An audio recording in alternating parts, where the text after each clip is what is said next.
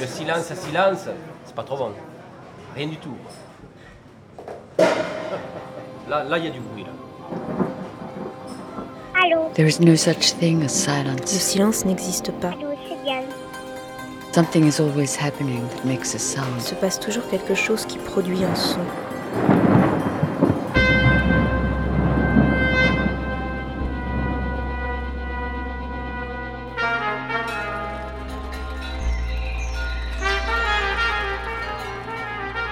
Récréation sonore. Sur Radio Campus Paris.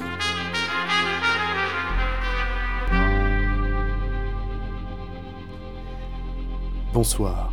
Voici Récréation sonore et jusqu'au 10 janvier, nous parlerons de repas et de nourriture au sens propre et au sens figuré, comme ce soir notamment avec Pauline, dont on écoute la série Confinement de canard, un premier épisode dans lequel on l'entend faire la cuisine.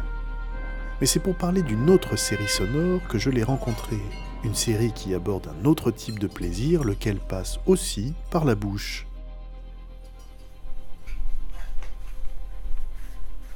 Donc là, j'ai fait des babas au rhum. Que euh, j'avais de la farine et du rhum, quoi. Et euh, je les ai mis en conserve. Parce que comme ça, ils se conservent. Et, euh, La fille, là, qui raconte n'importe quoi toute seule dans son appartement. C'est Pauline. et comme ça, je pourrais, je pourrais peut-être. Alors d'habitude, elle fait du porno sonore. Mais là, elle va juste faire des cartes postales de son confinement. On est dans une petite ville du sud-ouest. Il m'a répondu, lui. Non.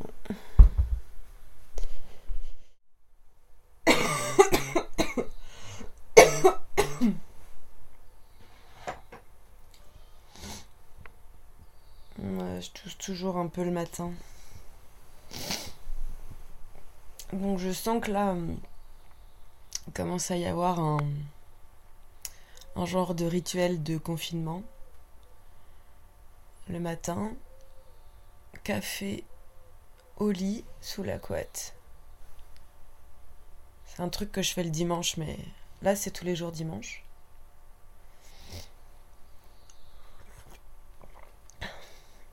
Café bien chaud, un peu trop fort ce matin. Voilà.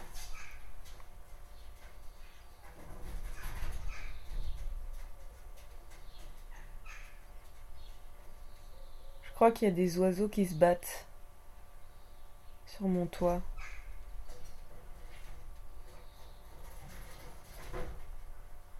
Je vais aller voir.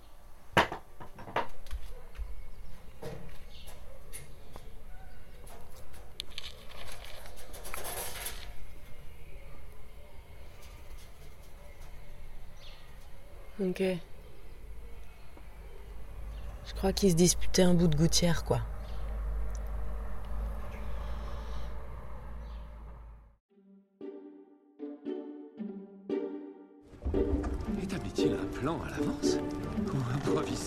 Mesure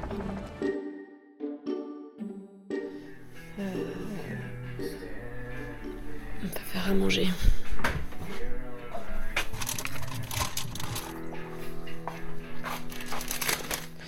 Eh ben une crêpe C'est bien une crêpe.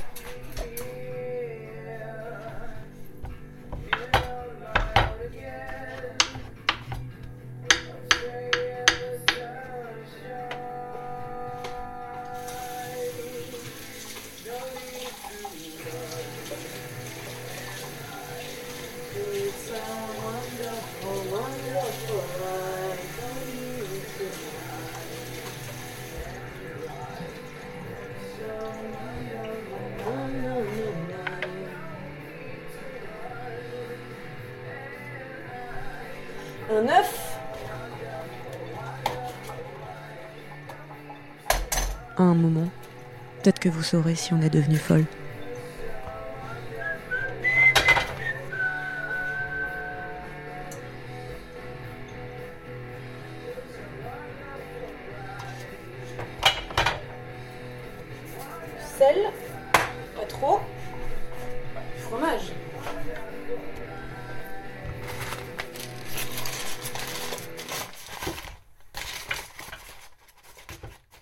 Pauline, lorsque vous nous aviez proposé des pièces pour cette saison 2020-2021, vous nous aviez envoyé Confinement de canard, dans lequel on vous entend notamment faire la cuisine, et dont on vient d'écouter un extrait, puisque c'est une émission sur le repas ou la nourriture. Alors, pouvez-vous nous dire quelques mots de, la série Confinement de canard? Le confinement, c'était un moment où j'avais le temps et euh, j'avais envie de produire euh, cette mini-série. On m'a proposé de le faire euh, dans le cadre de À l'intérieur, un podcast qui était proposé par Elson, qui est un site de curation. J'avais fait cette série et puis j'avais. Voilà, ça m'a permis de fourrer des, ch- des- des choses que j'avais envie de raconter et puis de, de faire un truc un petit peu foutraque aussi. euh. C'est pour ça que je l'ai fait et puis ça m'a plu. Mais alors, ça n'est pas votre seule production. Euh, avec Tympan Cucu, on peut dire que vous exercez vos talents de créatrice sonore dans un tout autre domaine, un domaine assez original puisqu'il s'agit d'un podcast pornographique. debout, ton corps retourné. Face mur, au bord d'un angle qui scie ta joue en deux. De mon corps, je t'y maintiens. Ton cou, j'expire, j'expire, j'expire, j'expire. Expire, mes seins écrasés sur ton dos. Expire, mon ventre en haut de tes fesses, mes genoux derrière tes genoux, et que je plierai si je veux. Alors je précise que s'il s'agit indéniablement de porno, on n'est pas dans l'archétype de la, violence, d'une certaine vulgarité. Euh, ici, euh, il n'est pas question de, domination ou de soumission, en tout cas euh, qui serait imposée. C'est cru, mais ça reste une expérience agréable. Qu'est-ce que c'est un pancucu et d'où ça vient? Pourquoi vous êtes-vous lancé là-dedans? Alors Tympan Cucu, en effet, c'est un, un projet de création sonore pornographique. Ça n'est pas un podcast euh, sur le porno, mais c'est vraiment euh, de la pornographie à proprement parler, euh, comme vous l'avez dit. Je crois que l'idée a germé il y a plus ou moins deux ans. Ça a été un peu un croisement de... moi déjà, mais mon implication militante dans les milieux féministes, qui faisait que de fait, je réfléchissais aussi aux questions de pornographie et que c'était un domaine qui m'intéressait en fait. Je commençais à m'intéresser vraiment à ça. Par ailleurs, euh, moi j'avais euh, un attrait pour la création sonore et écouter euh, des belles créations et des beaux documentaires. Et puis, un jour, je me suis retrouvée avec une matière personnelle de choses à raconter de manière pornographique. Et du coup, j'ai réuni un peu ces trois choses-là en me disant, mais allez, euh, lance-toi, t'as envie de faire de la création sonore, la pornographie ça t'intéresse, t'as envie de raconter ces histoires-là. Et je me suis lancée de manière euh, vraiment autodidacte, c'est-à-dire que euh, moi, mes premiers pornos, je savais à peine me servir d'un enregistreur, je savais pas monter, je savais pas mixer. D'ailleurs, ça s'entend sur les premiers. Et puis après, je me suis auto-formée, je me suis intéressée à tout ça, et du coup, j'ai aussi progressé dans, dans la prod. Là, on sent bien dans, dans l'écoute de ces dix pièces, je crois, on, entend un peu que c'est la, femme qui mène la danse, euh, avec une certaine détermination, mais aussi avec malice et, douceur. Euh, donc, euh, vous l'avez un peu dit, Tympan Cucu, c'est aussi et avant tout du féminisme, pour redire aux femmes qu'elles peuvent choisir ce qu'elles aiment, et aussi pour montrer aux hommes qu'on peut faire différemment, c'est ça? Aux femmes, aux hommes, à toutes les personnes qui se reconnaissent pas dans ces catégories-là non plus. Pour moi, c'est un petit laboratoire de recherche, Tympan Cucu. Euh, J'essaye des choses. Je réussis pas toujours ce que je cherche à faire d'ailleurs. Et ce que j'essaye de faire, c'est de trouver un, un langage qui soit propre au son et qui ne soit pas euh, un film moins l'image. J'ai vraiment envie de créer une narration qui soit vraiment spécifique au son en matière de représentation sexuelle. C'est pas euh, évident et en même temps c'est un espace de liberté assez abyssal et super passionnant quoi. Et donc, c'est aussi l'occasion de ne surtout pas reproduire euh, euh, les schémas du porno mainstream qui sont traversés de représentations racistes, de représentations fétichisantes, de représentations sexistes, etc.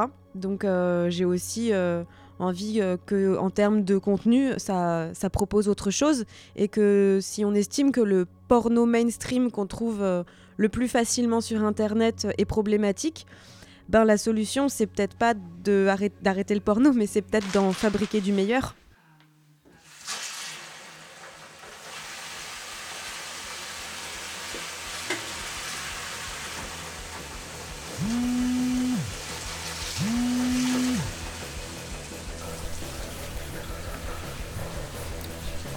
Flemme monumentale que je dépenserai avec plaisir entre tes seins, entre ta bouche, entre tes cuisses.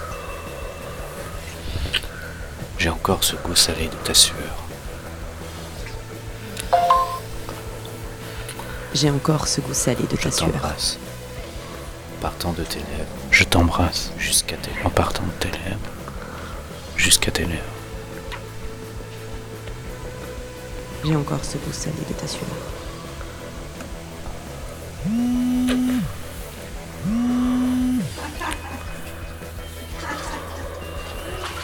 La plupart du temps, je fais tout. Euh, après, euh, il y, a- bon, il y, a, il y a ma voix, mais euh, on entend aussi d'autres voix. Donc, pour les premiers, j'ai plutôt fait appel à des amis qui ont eu la gentillesse de me prêter leur voix. Notamment pour le dernier, Éloge de la main, euh, j'ai vraiment fait une collaboration avec une comédienne euh, qui a vraiment participé aussi euh, à la création et qui donc a fait la voix, qui a fait du chant aussi, et avec qui on a vraiment travaillé à deux sur l'interprétation de ce texte qui n'avait pas été écrit par moi, puisque c'était la mise en son d'un texte de Wendy Delorme. Comment ça se passe la, la production d'un épisode Donc, euh, vous avez dit que vous avez travaillé avec une comédienne, mais est-ce que tout est joué ou est-ce qu'il y, a des- est-ce qu'il y a du réel aussi?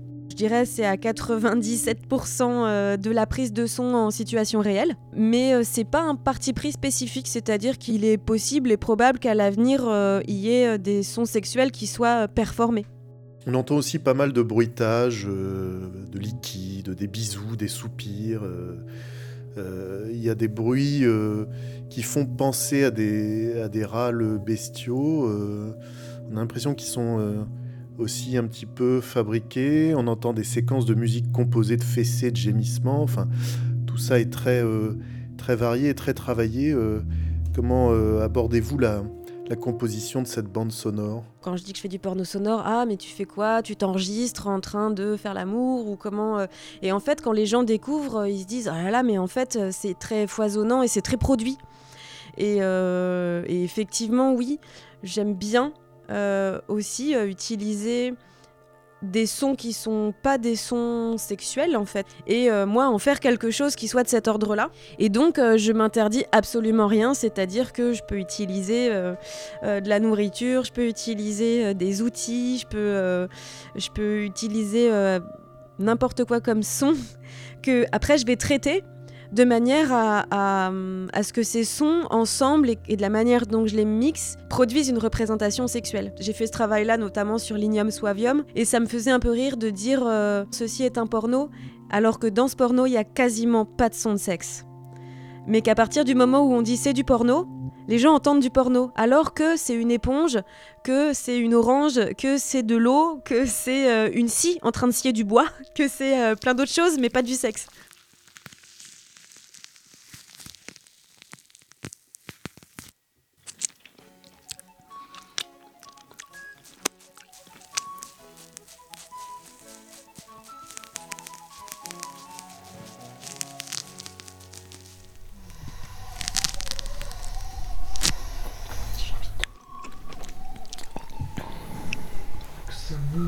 Dans, euh, dans la pièce intitulée Il n'y a pas que le vent qui se lève, vous parlez au début euh, d'une installation d'écoute pornographique dans un festival.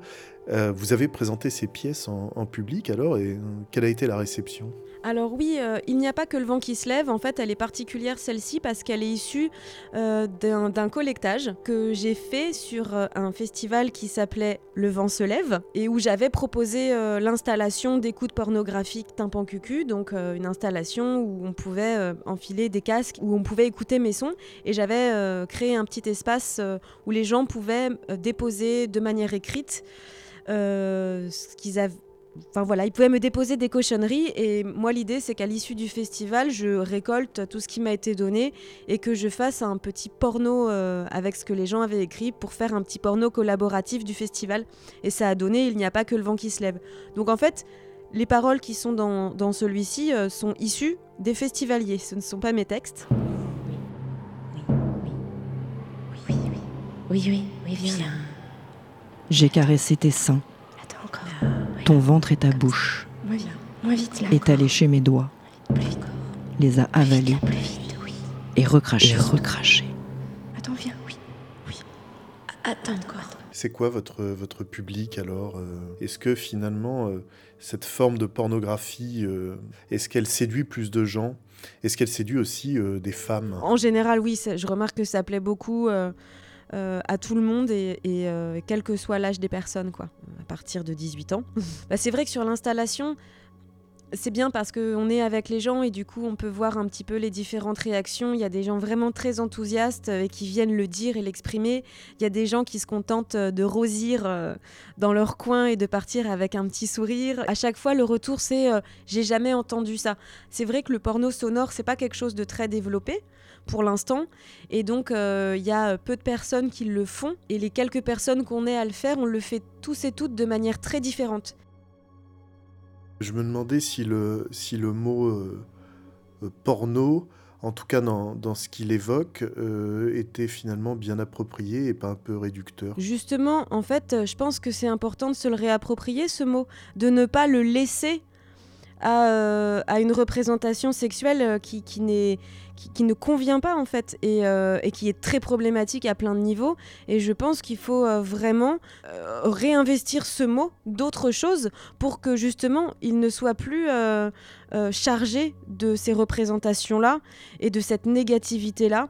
La pornographie, c'est un genre artistique et moi j'ai envie que ça soit encore un genre artistique et que bah, en, choisissant délibérément de conserver ce mot, c'est une façon de ne pas euh, le laisser euh, à, eux là, de euh, le laisser aux autres quoi, aux, gens qui produisent une pornographie patriarcale, capitaliste, raciste, etc. quoi. Donc ben c'est Annie Sprinkle hein, qui est un peu une pionnière.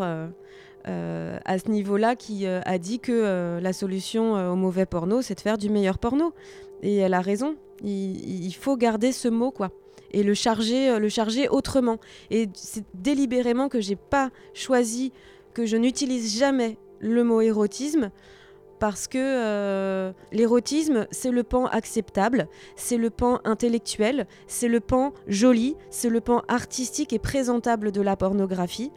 Euh, c'est un peu le gendre idéal du porno, l'érotisme, alors qu'en vrai, ça reste une représentation de la sexualité. Seulement, l'érotisme, elle est censée être plus douce, plus acceptable, plus féminine, hein, pour le coup. Donc, euh, pour moi, ça convient pas du tout non plus de, conserver ce mot-là. Et euh, il faut euh, mettre les bons mots sur les choses. Et moi, ce que je fais, c'est de la pornographie. Est-ce que, est -ce que la série est toujours en cours? Vous la continuez? Euh, oui, toujours. Alors avec le temps, le peu de temps que j'ai, parce que j'ai aussi euh, pas mal d'autres projets à côté. Et puis j'ai des petites choses périphériques à tympan aussi. Euh, j'aimerais bien sortir une compile d'audio porn. Donc ça, je suis en train de travailler là-dessus et j'ai envie aussi de développer un petit module de collectage à proposer justement en festival ou ailleurs. Un petit espace où les gens pourraient... là, ce serait vraiment une installation de prise de son où les gens pourraient venir déposer de la matière pornographique euh, sur cet espace que moi je pourrais collecter et que je pourrais utiliser et réintégrer euh, dans mes pièces. Et dans d'autres domaines, euh, vous avez d'autres donc projets sonores? Oui, j'ai des projets, j'ai des projets de séries documentaires notamment. Attention, oreilles sensibles s'abstenir. Voici Éloge de la main, un des épisodes de la série Tympan Cucu. 3, 4 doigts recourbés en signe de viens par là. Tu formes un quinconce, la pulpe des doigts vers le plafond et tu pointes le bout du pouce. Tu vois, ça fait comme un museau de canard curieux qui se serait fourré là. Tu ajoutes du lubrifiant sur les dernières phalanges et le poignet. Le pouce, c'est euh, ton cap de bonne espérance, le plus difficile à passer. Une fois qu'il y est, tu voyages sans encombre. Avance doucement et sans t'arrêter. Tu navigues à vue, mais laisse-moi croire que tu maîtrises la boussole affolée de mes vagues d'endorphines et la cartographie mouvante de ma géographie interne. N'hésite pas, tu sais où tu vas. Si tu ne sais pas, fais comme si tu ne sais pas, fais comme si.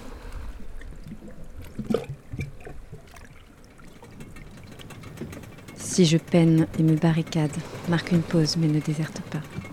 Laisse-moi négocier les termes de l'invasion et t'annexer par consentement mutuel.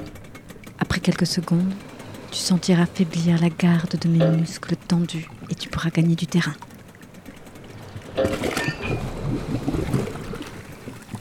Engagé presque jusqu'au poignet, imperturbable à mon remous de hanche, tu progresses entre les parois lisses, tu glisses tu me prises pour m'immobiliser. Ton avant-bras sur ma cuisse, tu m'accouches à l'envers d'un dernier élan et tu butes. Au fond, du bout des doigts, c'est le moment de te replier à l'intérieur, sans hésitation, sans hésitation.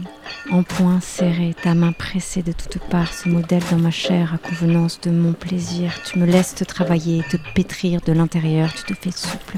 Oublie que tu as des os, des phalanges et des tendons. Tu épouses chaque courbe. Ton poing est rondeur, aucun droit ne fait angle à l'intérieur. Tu y es.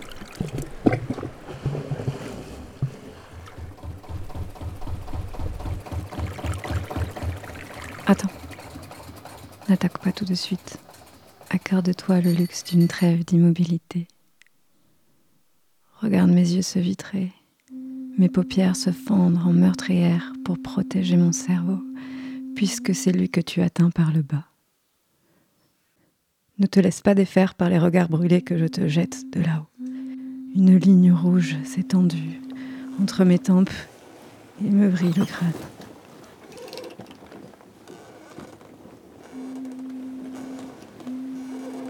Mon souffle s'est raccourci.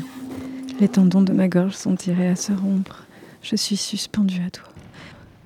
Chaque mouvement de ta main enclenchera une variation sur le thème de ma reddition.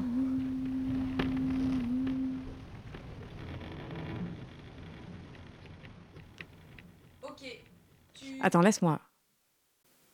Laisse-moi en suspens jusqu'à 9. 1, 2, 1, 2, 2, 3, 4, 4, 4, 5, 6, 8, 7, 6, 7, 8, 8. À 10, tu bouges, imperceptiblement. Ton autre main à plat sur mon ventre, tu tends la peau pas trop, juste pour me voir bander. Tu y poses la langue, qui est ton cheval de Troie. C'est là que je m'ouvre complètement sur toi, juste à temps pour réaliser que je me suis déjà rendue. Je vais gémir ou soupirer. Je vais gémir. Tu vas me faire crier ou soupirer. Tu vas me faire crier. Mais pas encore. Tu es en force. Tu. À genoux devant moi, dans la position de la prière, tu communies dans ma chair et c'est parfait.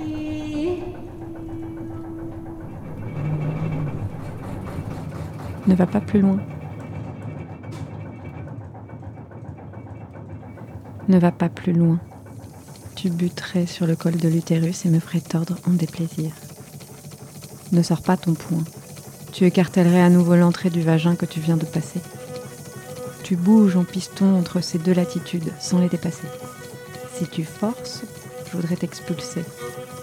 Viendra un moment où il faudra marteler, mais toujours entre ces deux points d'ancrage.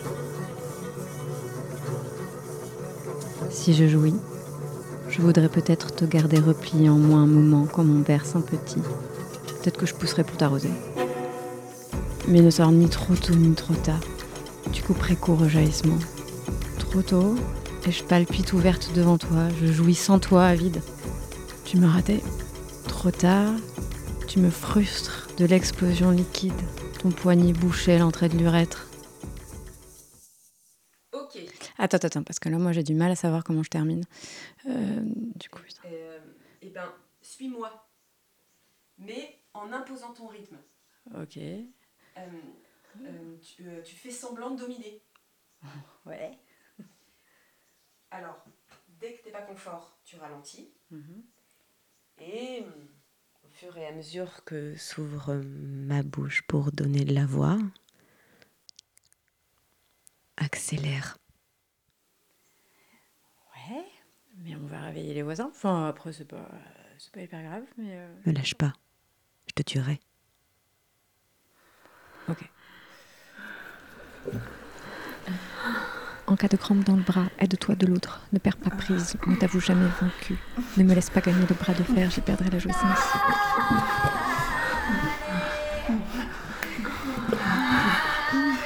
C'est moi qui décide. C'est moi qui décide. C'est toi qui décides. C'est moi qui décide. C'est toi qui décides. Moi qui décide.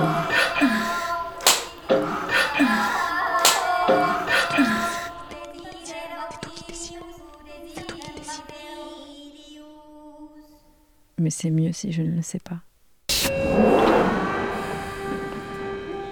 Récréation sonore.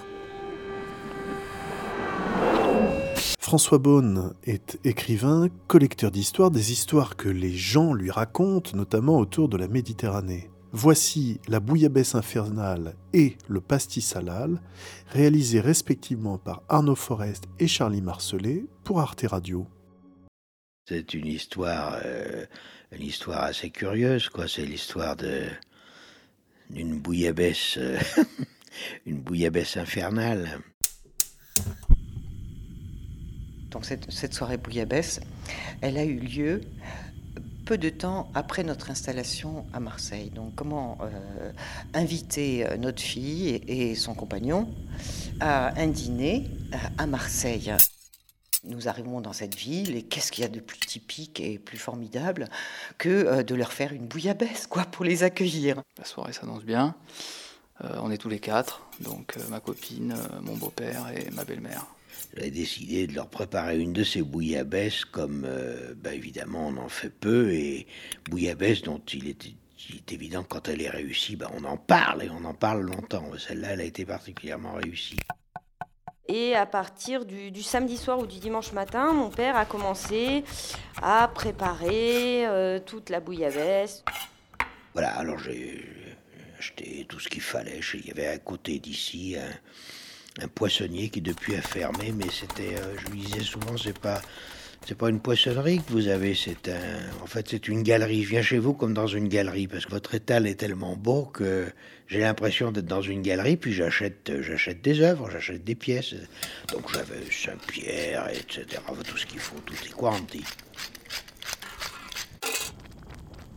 Ça sentait bon dans la maison. euh, Évidemment, j'avais envie de d'affêter, d'affêter, c'est-à-dire de mettre en fête, de mettre en joie cette bouillabaisse. Elle est arrivée donc sur la table, hein, dans tous ses atours, avec la petite rouille, les petits croutons, un plat absolument magnifique, un bouillon euh, extraordinaire. Et d'ailleurs, je crois qu'on on a commencé par le bouillon. D'abord, on mange le bouillon et ensuite, on mange tout ce qu'il y a à l'intérieur de, de, de cette bouillabaisse qui était donc gigantesque, énorme. ambiance euh, de plus en plus euh, chaleureuse, euh, chaloupée même, je dirais. On, on est bien, quoi. Puis petit à petit, les conversations commencent à, à être un petit peu au, au ras des pâquerettes. Une ambiance un peu bizarre commence à monter. L'ambiance commence à se transformer. Mais à se transformer euh, bizarrement. Euh, moi, j'étais habitué un peu à, à des discussions, pas de haut vol, mais La conversation euh, commence à se poser sur la différence entre le bouillon, le potage, la soupe. je me souviens de mon beau-père qui commence à nous faire toute une analyse sur les yeux du bouillon.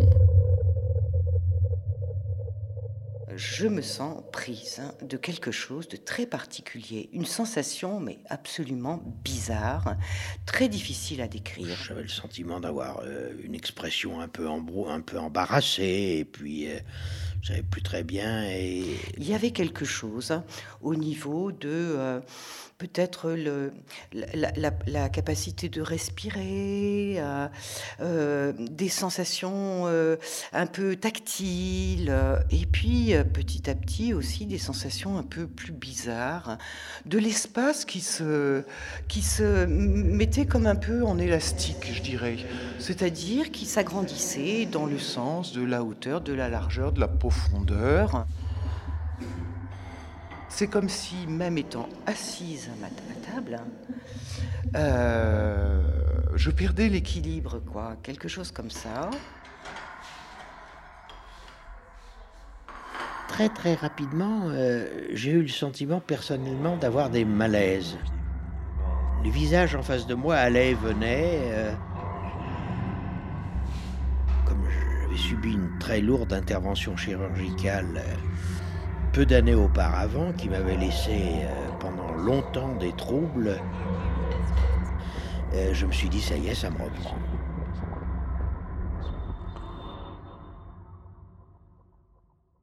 Et donc, euh, je suis quand même la maîtresse de maison. Cette bouillabaisse, elle a été réalisée par mon mari et je commence à je me dis, mais peut-être que eux aussi, ils sentent quelque chose de bizarre.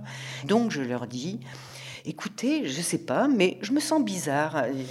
Oui, ma belle-mère, la première, je crois, qui, qui commence à dire qu'elle est peut-être un peu pompette, enfin que, que, le vin, le vin blanc va lui faire de l'effet, que qu'elle ne sait pas ce qui lui arrive. J'ai dit tiens, je me sens pas bien, et puis euh, ça a libéré la parole. Et en fait, chacun était, était assez mal. Notre fille me dit maman, ne t'inquiète pas, je connais très bien cet état, et tu vas voir, ça va passer. Tiens, c'est marrant, je suis en train de vivre une sensation que j'ai déjà vécue. Il euh, y, a quelque chose qui monte à l'intérieur de moi qui est un petit peu de la parano, mais vaut mieux le prendre du côté positif de la chose et se dire que là, on est en train de passer une excellente soirée et savourer ce moment. On a ouvert une fenêtre en se disant bon ben on manque d'air, enfin. Puis petit à petit, voyant que ça allait vraiment mal, euh, je crois que c'est ma femme qui a On appelle quand même le centre antipoison qui nous demande un petit peu euh, qu'est-ce qu'on vit, qu'est-ce qui se passe. Enfin, on allait vraiment très très mal. On a évoqué le fait d'un poisson. Vous savez qu'il y a un poisson qui est un poisson poison. Le poissonnier bien vidé cette vie, mon père a fait bien attention. Qu'est-ce qu'il pourrait y avoir? Et mon beau-père, il dit rien. Il est après son épisode du bouillon, là, il est un petit peu renfermé. Enfin, on sait pas. Il... Et euh, bon, moi je suis allé m'allonger euh, dans la chambre et là le, plafond s'est mis à venir percuter le sol ou les murs. Enfin, c'était c'était plutôt une espèce de salle de jeu de paume dans lequel je me trouvais. Alors là, euh, là moi je me souviens que j'ai vraiment, j'ai vraiment, enfin j'ai eu peur quoi. Là, mon copain se lève et part s'allonger dans la chambre pendant qu'on est en train d'appeler le centre antipoison. Donc c'est assez étrange quand même. Et j'arrive dans la chambre, je le vois allongé et il me dit, je sais pas, j'ai une sensation. Donc là, je retourne voir mes parents, voir comment ils sont. Je reviens voir mon copain qui se met sur la terrasse euh, et euh, il se met un petit peu à quatre pattes et il se soulève comme pour respirer, aller mieux, se grandir. Et, J'avais l'impression que j'allais mourir, j'allais, j'allais tomber par terre. Comme euh, évacuer quelque chose qui qui va pas. Voilà, que c'était la fin. Que... Lui euh, allait et venait en disant je vais mourir, je vais mourir. Là, il faut faire quelque chose, on va appeler les pompiers. Là, effectivement, on est en train de vivre quelque chose qui va pas du tout. Et ma mère était dans la cuisine en train de nettoyer des plats, etc. La bouillabaisse toujours sur la table. Et je dis à mes parents, oh là, il y a Ismaël qui est en train de mourir, il faut, il faut faire quelque chose. On appelle un médecin, les pompiers, quelque chose. Et, je me souviens avoir fait une espèce de. presque de danse macabre comme ça, où. Euh, je refaisais un peu l'histoire de l'humanité. Enfin, c'était complètement absurde. Mais j'avais ce sentiment-là, en fait, d'être un primate et donc de marcher comme ça. Les, bras ballants euh, qui, traînaient presque par terre. Je, je, je, marchais un peu comme un gorille. Petit à petit, je, me relevais jusqu'à la station vraiment debout. Enfin voilà, comme, comme une espèce de parcours comme ça. De la préhistoire à l'histoire. J'étais plein délire. Quoi. Enfin bon, c'est très très particulier. On cherche dans les pages jaunes, plus personne pour se souvenir du numéro des pompiers. Je suis chez mes beaux-parents à Marseille, il euh, n'y a pas de LSD, quoi. J'ai ma parano qui, qui, me revient en me disant, si ça se trouve, il y a des gens qui vont en profiter pour rentrer dans l'appartement. Ma copine commence à dire, euh, en fait, c'est des gens qui cherchent à... Et venir après, pendant qu'on dort. Distiller un gaz euh, par les fenêtres. Et, et, bien sûr, on avait complètement terminé la bouillabaisse. Enfin, on avait... On avait on avait presque léché le plat, quoi. Et j'appelle les pompiers et je leur dis voilà, je suis avec mon père qui a 70 ans à l'époque, avec ma mère qui en a 15 ans de moins que lui, et je suis avec mon copain. Euh, euh, on a tous les deux 25 ans et là, je crois qu'on est défoncés. Tant et si bien que ce sont les pompiers qui sont arrivés. Ils étaient, ils étaient tout à fait séduisants, souriants, sympathiques, mais euh, quand même, euh, c'était impressionnant de les voir là. Et finalement, euh, eux non plus, ils n'arrivent pas à, déterminer ce qui se passe. Il n'y a pas de diagnostic qui vient. Enfin, ils sont un petit peu perplexes et en même temps, ils, il nous regarde comme ça, de, façon un peu, un peu amusée. Enfin, on se dit, euh, bon. Et je m'assois dans la cuisine, et au-dessus d'une ancienne cheminée où il y a actuellement, euh, maintenant, il y a la plaque de gaz, etc. Ma mère avait déposé des bocaux dans lesquels elle mettait euh, son fenouil, ses herbes de Provence, son thym, son romarin. Je, vois un des bocals, et c'était des, tisanes avec des feuilles de euh, de plantes de cannabis qu'elle faisait pousser dans le Luberon. Une copine lui avait donné des graines, elle avait fait pousser quelques plants, et puis elle n'en avait jamais rien fait, quoi. Évidemment, elle n'avait jamais fumé, euh, mais elle avait dû faire quelques infus, enfin bon. Et je vois le pot que j'avais vu la veille pour la tisane que j'avais eue, qui était tout d'un coup à trois quarts vide. Ma fille me dit, maman, dans cette série de bocaux qui se trouve au-dessus de la cheminée, euh, maman, papa n'aurait-il pas pris un peu de, ce, de cette herbe-là. Et là, je regarde mon père et je lui demande si c'est l'herbe qu'il a mise dans la bouillabaisse. J'avais vraiment euh, assaisonné euh, comme il fallait. Il n'avait pas pris une poignée d'herbe. Et en fait. Il avait euh, pris deux mains entières de. de, de, de et là, je regarde et je me dis. Et c'était quoi cette herbe? En fait, j'avais préparé une mais moi, je savais ce que c'était. Une, véritable décoction de. Mais c'est ça, on est défoncé et papa, tu nous as fait une space bouillabaisse. C'est une herbe, écoutez, que je cultivais euh, dans le Luberon. Je le cultivais dans un premier temps grâce à des graines qui m'avaient été données par une voisine belge. Tous les amis parisiens qui venaient eh bien, on leur faisait découvrir cette herbe. Et on avait décidé, après quelques voyages en Inde et euh, au Népal. Pot de 3 litres, quoi. Plein. Donc avec les branches, avec les feuilles, euh, tout ça, les, têtes, euh, tout quoi. Dans la bouillabaisse, hein, c'est le gras du poisson qui a certainement provoqué les effets donc non désirés faut le dire. Ma mère euh, se dit Ouh là là là là là, je, je, je suis responsable. Et, euh, et moi, je, je dis aux pompiers Elle y a mis du shit dans la bouillabaisse. Et moi qui suis farouchement opposé à l'emploi de ce. J'ai fait plusieurs séjours en Inde. Jamais je n'ai voulu partager la moindre fumette que ce soit avec qui que ce soit. Et là. Comment tu as pu mettre autant d'une herbe dont tu ne connaissais pas euh, l'emploi? Et alors évidemment, lui, il me dit. Mais comment tu peux avoir encore ces herbes ici? Donc voilà, bon, moi ça y est, la soirée, euh, la soirée euh, commençait enfin. Et, Les pompiers ont proposé de nous emmener à l'hôpital. Moi, je venais de créer mon activité libérale.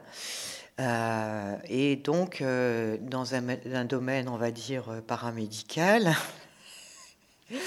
et, et, donc, je voulais absolument pas que les gens de l'immeuble nous entendent embarquer euh, par les pompiers, que les pompiers partent avec le, le gyrophare et puis, le, et puis les pimpons, là, etc.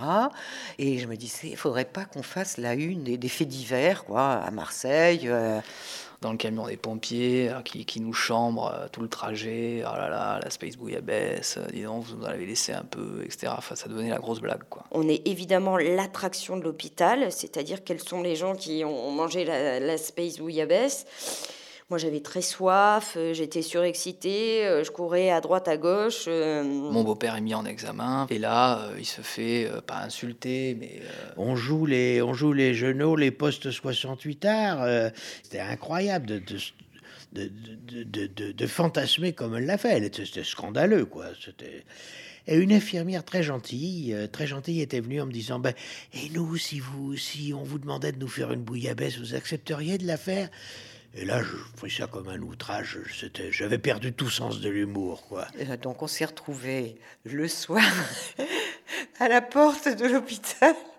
Et il fallait qu'on rentre tous les quatre chez nous, quoi. Donc euh, personne pour nous ramener. On prend un taxi. Euh, il est peut-être 2 euh, heures du matin et radio. Et là, dans le taxi, ma mère, pour pour finir cette soirée-là, nous dit bon, ben moi j'ai soif. En rentrant, on va se faire une petite tisane, hein. Comme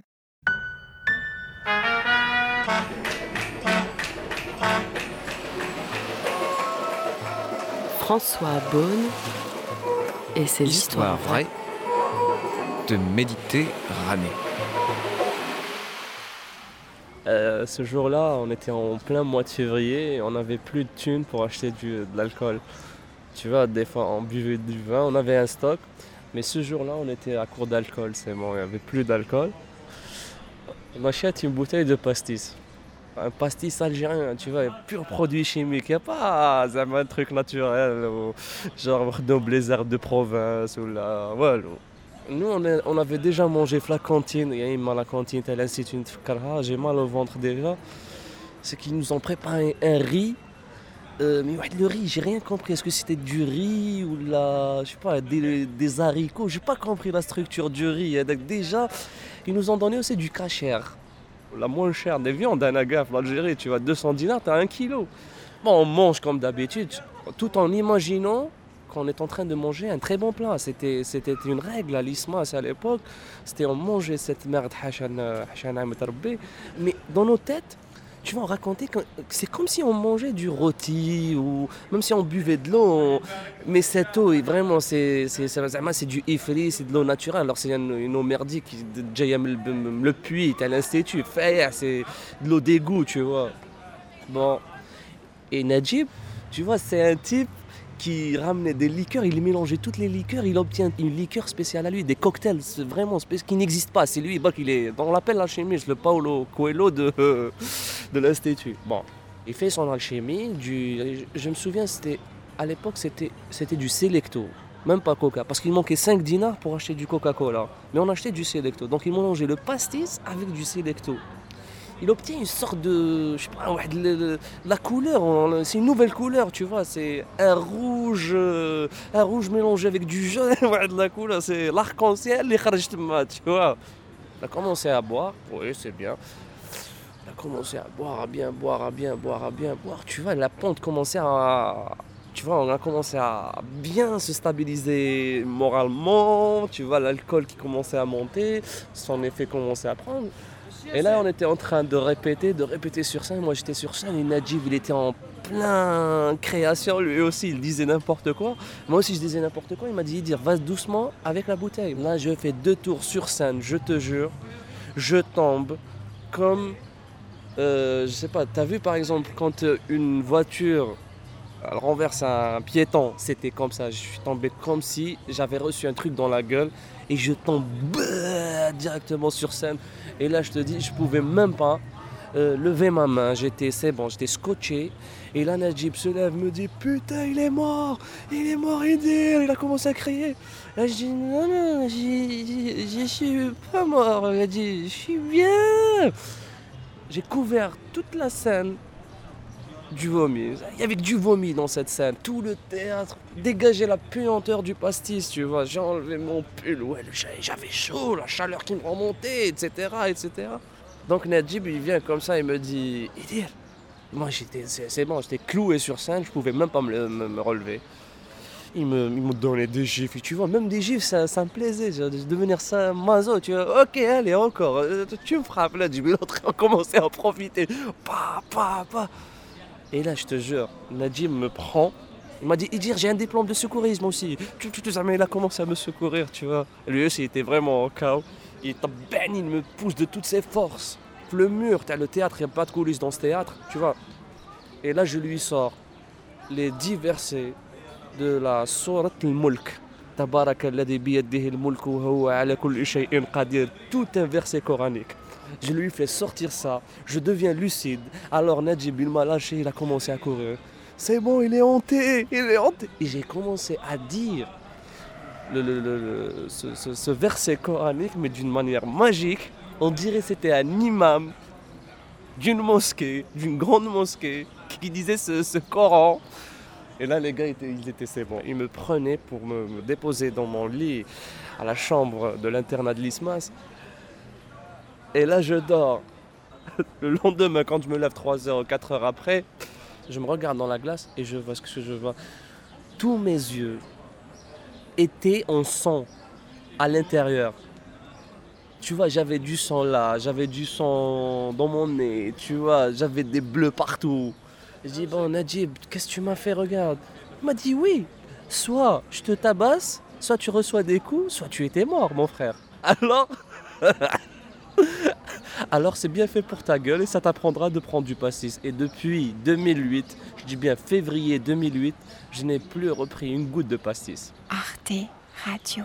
Et tu vois, je fais sortir ça, je suis sous, mais toute cette alchimie, je sais pas, c'était un mélange, c'était féerique, c'était, je sais pas, ça reste un mystère peut-être. Voilà. Point. Chal. François Beaune, bonsoir. Bonsoir. Pastis à la bouillabaisse infernale. Mais qu'est-ce que c'est que ces histoires? Alors là, euh, on peut peut-être commencer par la bouillabaisse infernale. C'est une, une, une amie qui m'a raconté ça à Manos, que c'est l'histoire de, de cette famille, euh, donc euh, du père et de la mère qui, se, qui, qui, qui vivaient dans le Luberon et qui se réinstallent à Marseille. Et pour le pour l'occasion, euh, le père va décider de, cuisiner la meilleure bouillabaisse possible. Et donc euh, c'est euh, la fille qui me raconte l'histoire pour la première fois. Donc je l'enregistre une première fois. Et ensuite, évidemment, comme il y avait les quatre protagonistes de l'histoire sont les quatre personnes qui se retrouvent à table pour manger la bouillabaisse infernale. Donc on a le beau-fils, le père et la mère et la fille. Et je me suis dit que j'allais les enregistrer indépendamment les uns des autres et qu'ils allaient me raconter chacun leur version de l'histoire. Et ensuite, je suis parti de ça, donc euh, j'ai essayé de leur poser un maximum de questions pour avoir un maximum d'informations sur comment ils ont vécu cette soirée mémorable. Et ensuite, j'ai monté ça tout simplement en chronologie, en alternant évidemment les, les différentes versions, ce qui crée une dramaturgie euh, euh, assez naturellement en fait. Et puis, euh, et puis euh, le deuxième, le pastis halal, c'est un, que- c'est- il s'appelle Idir, euh, la personne qui m'a raconté l'histoire, et je l'ai rencontré par hasard à Alger dans un bar. C'était dans le cadre d'un projet où j'ai fait tout le tour de la Méditerranée. Donc ça s'appelait Histoire vraie de Méditerranée. Ça s'appelle toujours comme ça. D'ailleurs, on a créé une association à Marseille. Histoire vraie de Méditerranée, avec un site, histoire vraie, les deux au pluriel.org, où on, on collecte des histoires vraies dans toutes les langues de la Méditerranée, de tous les habitants. Et quand j'ai posé cette question à Idir, quelle serait cette histoire vraie qui tient à cœur, qui, t'a marqué Il a voulu me raconter ce passage euh, de sa vie euh, en tant qu'étudiant euh, à, l'ISMA, donc l'é- l'école, l'Institut de, théâtre d'Alger. Et dans le, dans le sujet, on, euh, il est dit, alors je ne sais pas si c'est euh, le père qui dit ça, mais donc il est mis en examen. Euh, ça a donné quoi, ça Du coup, vous savez, parce que finalement, c'est c'est pas tellement de sa faute à lui. Oui, non, non, je pense que ça, il n'y a eu aucune suite, ça n'a rien donné. Il était, le père surtout, il était surtout très inquiet, quoi. euh, et c'est son angoisse un peu irrationnelle, en fait, par rapport à ça qui, euh, qui débordait. Mais il n'y a eu évidemment aucune suite, et je ne pense pas non plus que ça ait nui à, la carrière euh, du, cabinet de la, de la maman. C'est simplement, voilà, que ils ont vécu quelque chose où ils se sentaient complètement euh, donc dépossédés d'eux-mêmes. Est-ce que vous pouvez nous, euh, nous dire en, en quelques mots euh, qui vous êtes, François Beaune, euh, par rapport à la création sonore, mais peut-être aussi ce que vous faites euh, par ailleurs? Eh ben, alors, les- la création sonore, j'ai commencé ça euh, grâce à Arte Radio, hein, euh, parce que j'étais un auditeur euh, de tous les podcasts d'Arte Radio euh, assez tôt. Quoi. Je trouvais vraiment. euh, en fait, j'ai trouvé de la matière pour écrire. Euh, aussi en écoutant à, Arte Radio, ça me donnait des idées. Et en fait, je prenais des notes en écoutant Arte Radio euh, assez souvent. quoi. J'ai publié un premier roman euh, qui s'appelle Un homme louche aux éditions Verticales. Et, et là, Sylvain Gire, donc le directeur d'Arte Radio, a lu le livre. Et je crois que dans un entretien à Libération, ou je sais plus, je parlais justement de mon intérêt pour Arte Radio et il m'a contacté. Et c'est comme ça qu'en 2010, j'ai fait ce premier son qui s'appelle La mécanique des hommes, qui pour moi est, est d'ailleurs une partie prenante de ce projet d'écriture que j'ai, que j'ai appelé L'entresort, Euh, un entresort, c'est une petite baraque foraine où on entre d'un côté, on paye ses 100 sous et on passe un temps d'intimité avec un monstre. Avec une femme à barbe, un, avaleur de, de, sabre, un nain, un géant. Et en fait, ce que je propose aux lecteurs dans mes livres, c'est de passer un temps d'intimité avec euh, un personnage qui raconte sa vie à la première personne, avec sa manière de raconter que ce, soit au début cet homme louche, ou ensuite mes, différents personnages jusqu'au dernier livre qui s'appelle Calamity Gwen. Et, voilà, c'est ça mon projet d'écriture, euh, ma petite comédie humaine à moi. Hein, euh, et parmi ces personnages que j'ai fait monter dans cet entresort, il y a évidemment Spacius, qui est le personnage qui raconte la mécanique des hommes sur Arte Radio, que je conseille à vos auditeurs, si je peux me permettre. Très bien. Et alors, est-ce que vous avez des, euh, projets euh, sonores euh, en cours ou des idées, futurs projets Qu'est-ce que c'est la suite? Il se trouve que je viens de recevoir la réponse positive de Perrine Kervran, donc sur l'émission La série documentaire LSD.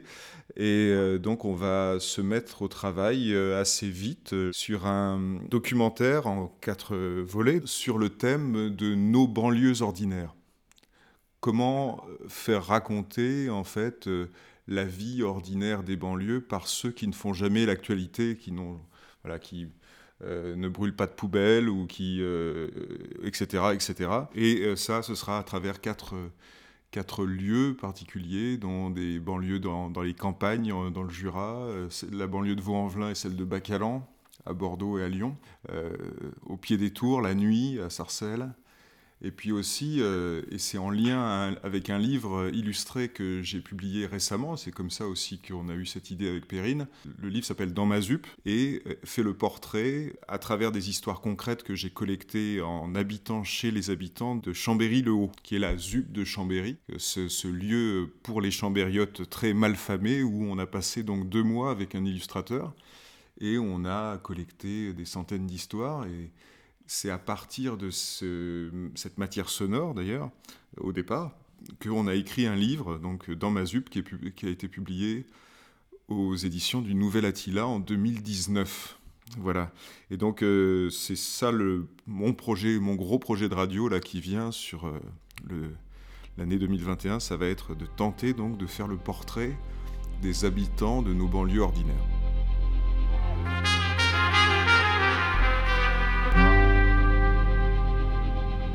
Et maintenant, un peu de théâtre, écrit et enregistré spécialement pour cette émission. Mais d'abord, voici un message de Corinne Frima qui anime cet atelier pour la compagnie d'Irewir. L'atelier théâtre de la compagnie d'Irewir a survécu au confinement 1 et est encore en vie au confinement 2. Après avoir exploré les ressources de la visioconférence lors du premier confinement, en filmant des dialogues écrits sur mesure pour ce cadre de conversation en ligne, nous changeons maintenant de média en enregistrant pour la radio.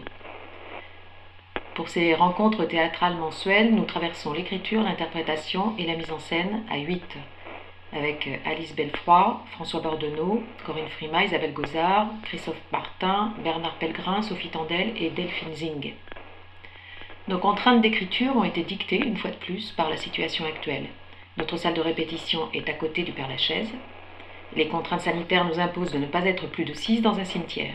Ce sera donc pique-nique au Père-Lachaise. Le cadre est posé pour être réinterprété et évidemment transgressé. Les scènes dans l'ordre d'audition Déjeuner en paix de Sophie Tandel, Père-Lachaise de Bernard Pellegrin, Déjeuner au Père-Lachaise d'Isabelle Gozard. Pique-nique au Père-Lachaise de François Bordenot et Fringale de minuit d'Alice Belfroy. Moi, je n'en reviens pas. Un hein. pique-nique au Père-Lachaise en novembre. Et pas n'importe quel mois de novembre. Hein. Novembre 2020. Mais on croit rêver. Ouais, c'est vrai, tiens, qui a eu cette idée? Corinne, tu peux me passer le, le pâté, s'il te plaît? C'est mon idée et j'en suis fière. C'est tellement stimulant de se sentir entouré par toutes ces âmes. Tiens. Tous ces os, oui. C'était étrange, il y a quelques années, vous ne m'auriez jamais traîné ici. Mais qui a pensé au tire-bouchon? Moi, je n'oublie jamais l'essentiel. À part notre anniversaire de mariage, mais cela ne fait sans doute pas partie de tes priorités. C'est un peu comme si je m'étais euh, acclimaté à l'idée de finitude. Je crois que je ne m'y ferai jamais. Mais Alice, veux-tu goûter à ce délicieux Bordeaux? Moi j'en veux bien, ça réchauffe. Hein. Rien ne se termine, tout se transforme. Se lancer dans l'immobilier funéraire, bah ça c'est une bonne idée. C'est tellement moche. Ici, non, je trouve pas, c'est plutôt romantique. Bah, ici d'accord, mais tu vas tout de même pas me dire euh, que tu apprécies le granit euh, rose, gris ou noir euh, des cimetières lambda. Euh, justement, remettons au goût du jour l'art funéraire. Une bonne crémation, y a que ça de vrai. Tu fais chier personne avec tes restes. Détrompe-toi. Six ans que j'ai les cendres de toute ma grand-mère et de sa chienne Chouquette chez moi. Ma mère ne veut, pas les, ne veut pas les avoir chez elle et elle n'arrive pas à se décider à les répandre. Mmh. Ta salade César, Bernard, c'est une tuerie. Hein. Il faut la recette. Tu as pensé aux enfants, Bernard? Sans un lieu pour se recueillir, faire leur deuil? J'aime assez hein, l'idée de retourner à la terre. Petite, impossible pour moi ne serait-ce que de passer devant un cimetière. Ado, j'ai visité l'île de San Michele, le cimetière de Venise. J'ai cru mourir lorsqu'ils ont annoncé un enterrement au haut-parleur. Le bilan carbone de l'inhumation est encore plus catastrophique que celui de la crémation. Envoyé dans l'espace, ça, ça a de la gueule. Ton camembert, Isabelle, il est à souhait là, il vient d'où? Chez ma grand-mère, ils ont déterré un squelette en creusant une fosse septique. Ils l'ont entreposé dans une boîte durant des années dans la cour. Il fallait passer devant pour aller aux toilettes. Je me retenais des heures et qu'en n'en pouvant plus j'y allais, j'imaginais des macabées sortant de la terre comme des diables d'une boîte. Si seulement les fantômes existaient. Vous avez déjà vu la, la tombe de Gérard Philippe à Ramatuelle? C'est très beau, très simple, recouvert de lierre. Moi j'aimais beaucoup Gérard Philippe. Si seulement les fantômes existaient. Ah, cette farandole de dessert. Et si on commençait par la tarte? Moi, je songe de plus en plus au compos- compostage. Oui, au compostage. Je m'habitue à l'idée en me familiarisant au verre de mon lombricomposteur. Mais quelle horreur Tu nais poussière et tu retourneras poussière. François François François Hey, Et Bernard t'appuie dans le dos. Merde Il nous fait une fausse route. Il est tout rouge, tout, tout bleu, non, tout violet. Il fait le col de sa chemise. J'appelle les secours là. Appelle les secours. Appelle les secours. Trop tard. Il ne respire plus. Non.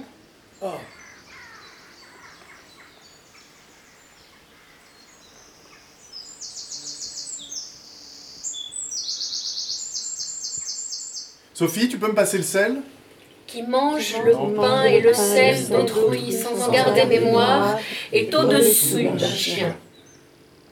Isabelle, mais cette terrine, c'est une merveille. La terrine du chef, spécialité culinaire que l'on trouve dans de nombreux restaurants, ne doit pas être confondue avec les toilettes réservées à la direction. Ma chérie, ma terrine est différente parce que j'y mets beaucoup d'amour. N'est-ce pas, mon François? Je suis perdu, vois-tu. Je suis noyé, inondé d'amour. Je ne sais plus si je vis, si je mange, si je respire, si je parle. Je sais que j'aime. Un peu de pain, s'il te plaît, euh, Corinne, euh, pour accompagner mon poulet froid mayonnaise. Yankel Morgenstern mourut et arriva au paradis. Son étonnement fut considérable en constatant que Dieu était un gros poulet. Il y a un os, non Vous ne trouvez pas Quand les hommes contrôleront les gouvernements, ils n'auront plus besoin d'être gouvernés, mais jusque-là, ils l'auront dans l'os. Bernard, je crois que je goûterai volontiers cette salade César que tu nous as préparée. Fere libenter homines sit quod volunt credunt Caesar dixit. Isabelle, à boire du vin, j'ai soif. Il faut toujours être ivre pour ne pas sentir l'horrible fardeau du temps qui brise vos épaules. Il faut s'enivrer sans trêve de vin, de poésie ou de vertu à votre guise, mais enivrez-vous. François, mais François mange proprement. Regarde ta cravate, on y lit notre repas. La terrine, le poulet mayonnaise et la salade César. Il manque plus que la mousse au chocolat. Que voici d'ailleurs.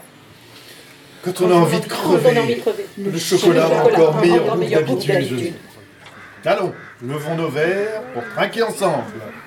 À la, vie et au Père Lachaise.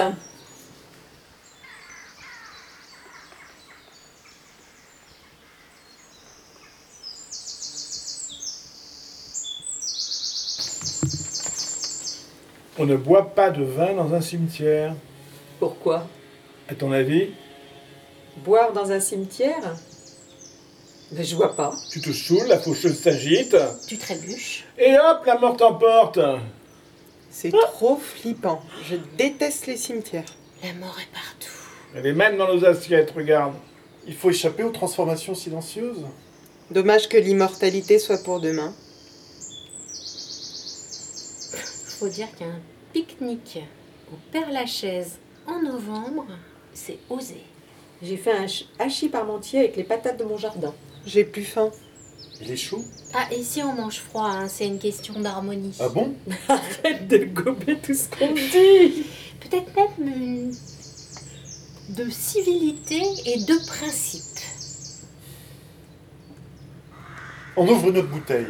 C'est quoi cette histoire de principe Tabou, racines et Il traditions. n'y a qu'un cheveu sur la tête à Mathieu, il n'y a qu'une dent, il n'y a qu'une dent. Il Moi, je m'enracine pas ici en tout cas. Salut Reste Alice Alice Trinquons au processus de transformation. Passe-moi un verre. Alice? Je vais faire un tour Bah, on n'attend pas Isabelle? Justement, la voilà. Ils sont où Delphine et Christophe? J'ai trouvé une tombe sur laquelle était gravé Mort accidentellement à l'âge de 98 ans. C'est beau, non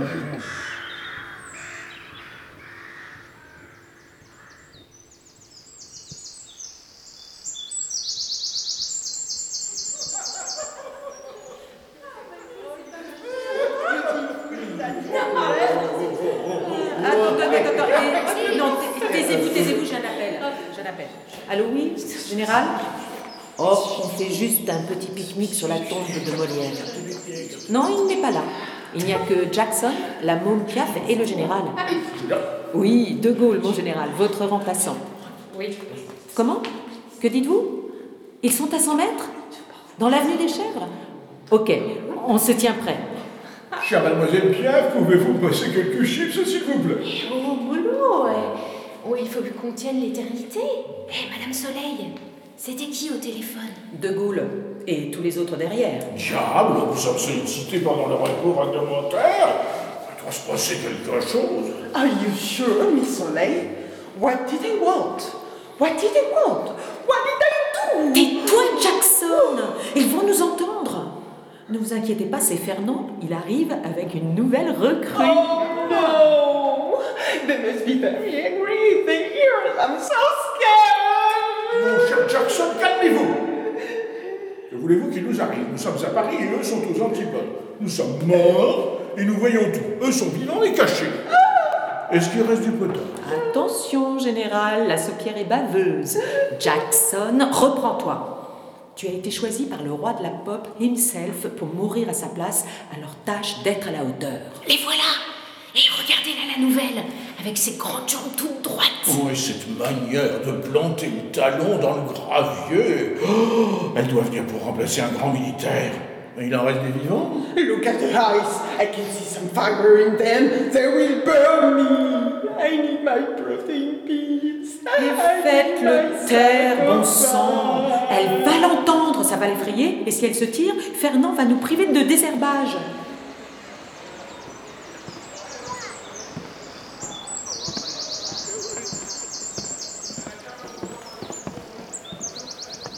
Voilà, madame, c'est ici. Ah, la tombe de Molière et de La Fontaine. C'est justement l'adresse qu'on m'a indiquée de Pôle emploi. T'inquiète, la dernière personne qui nous a entendus, c'était toi, Madame Soleil. Et ça t'a pas empêché de venir avec nous. Et puis, euh, heureusement que tu fais le lien avec les vivants.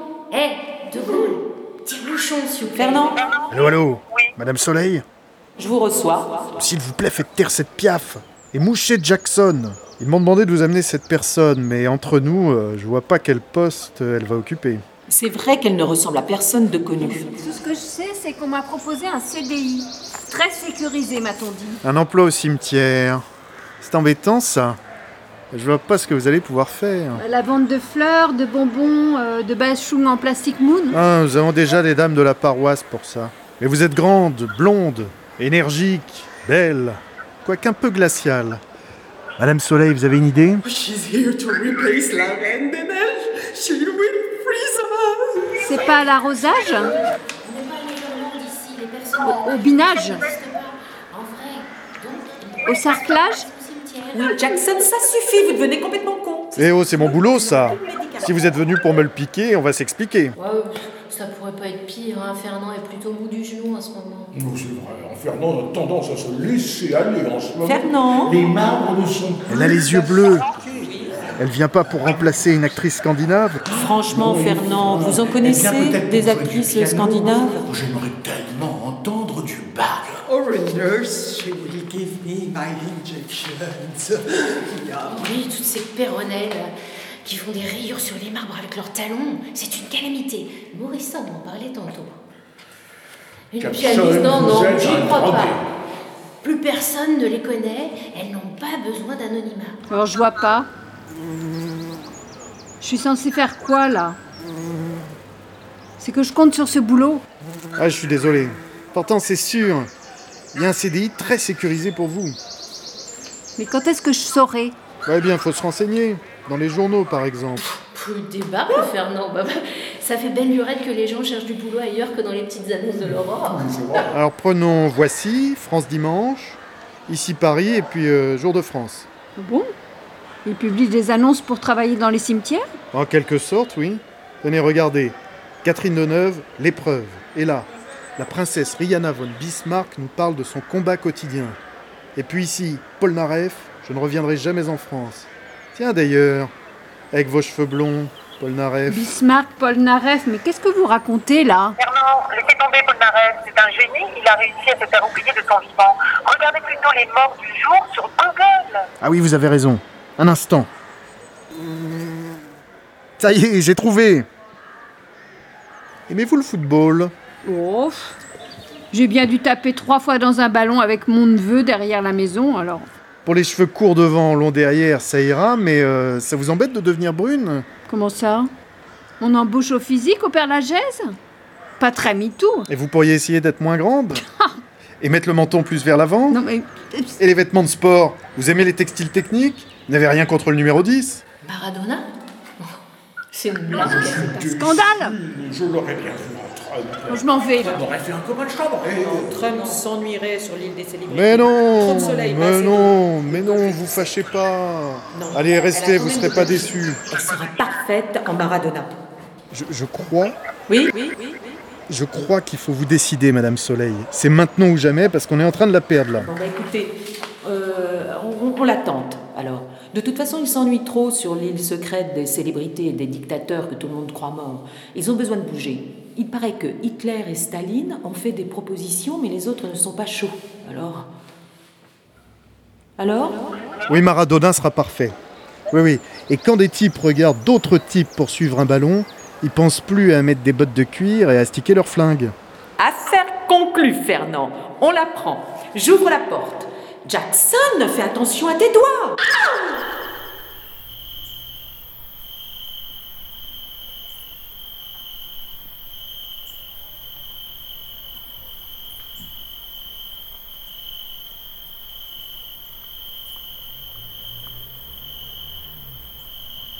À 3 heures du matin, je me réveille en sursaut.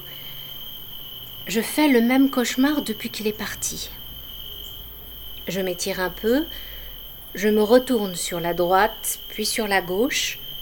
Je mets le coussin entre mes jambes. Je sors un bras de la couette. Au bout de 20 minutes, je constate qu'il est impossible de me rendormir. Je pense à la fois où je suis allée au bureau avec une tache de règle sur mon pantalon, à la fois où je me suis ridiculisée en tombant de tout mon long dans le métro, à la fois où ma mère m'a fait pleurer au Scrabble. Il faut que je me vide la tête, plus de tergiversation, je me lève. Mes pieds touchant le plancher froid, je me dirige vers la cuisine. Un petit encas est toujours à propos. J'ouvre machinalement le réfrigérateur dans la pénombre. Je me saisis de la terrine de lapin, j'attrape un quignon de pain, je reste debout devant le plan de travail et j'entame. Je ne suis pas la seule à manger cette nuit.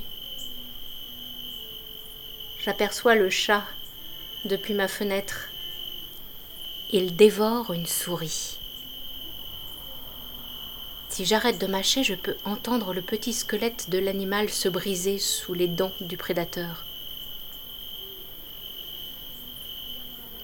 Mes oreilles à l'affût ne tardent pas à repérer les grincements du parquet. Pierre est aussi réveillé. Alors Tu fais une radia sur la terrine? Elle a pris une claque. Un petit verre de rouge avec ça? Ah, c'est pas de refus. N'arrive pas à dormir? Non, j'ai fait un mauvais rêve. Raconte Je me vois à la même place où je suis, dans mon lit, en pyjama. Je suis paralysée. J'essaie de bouger mes muscles, mais ça ne répond plus.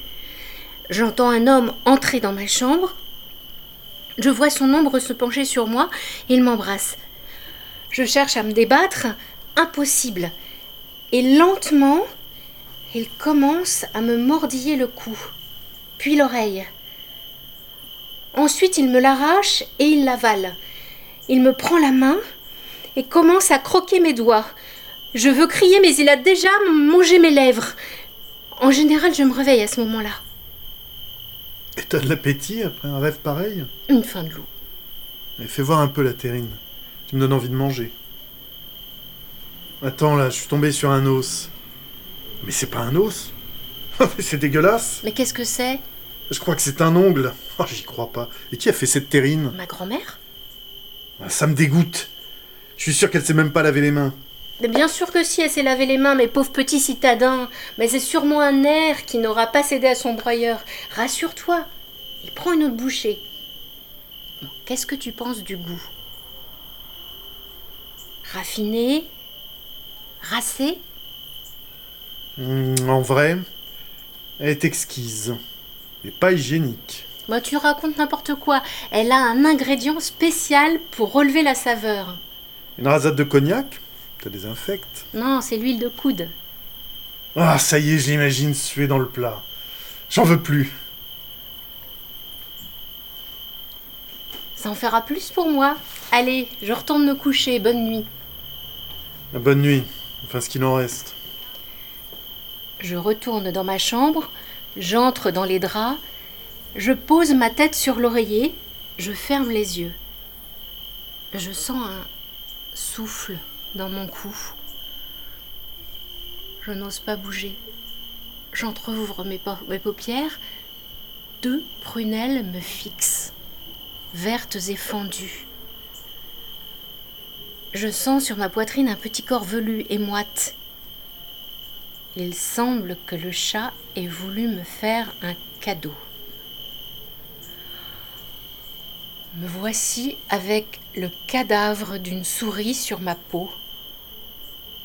Je la prends par la queue pour la jeter dans la poubelle. Mais le chat saute devant moi. Bonsoir, maîtresse. J'espère que tu apprécies mon présent. Ah, c'est très aimable, je suis charmée. Mais alors, qu'est-ce que tu attends? Vas-y, goûte. C'est que j'ai plus très faim. Euh, sornette, mange C'est tout chaud et tout craquant. Si tu refuses mon cadeau, je risque d'aller faire un tour dans le quartier et de rentrer dans une semaine ou deux. Je pourrais me faire écraser pendant ma balade. Bon, puisque tu insistes, pour te faire plaisir, je porte l'animal à ma bouche et je l'avale tout rond. Oh, c'est pas mauvais. C'est bien, ma grande. Le chat se roule en boule sur mes genoux et ronronne paisiblement.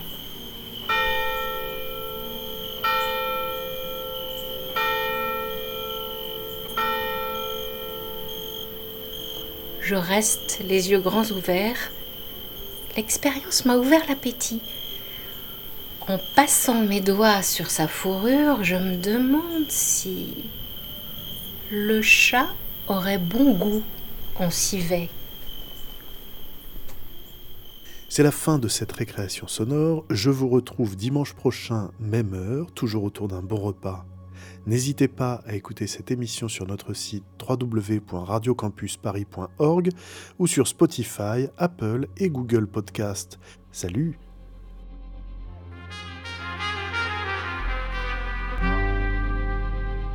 Récréation sonore sur Radio Campus Paris.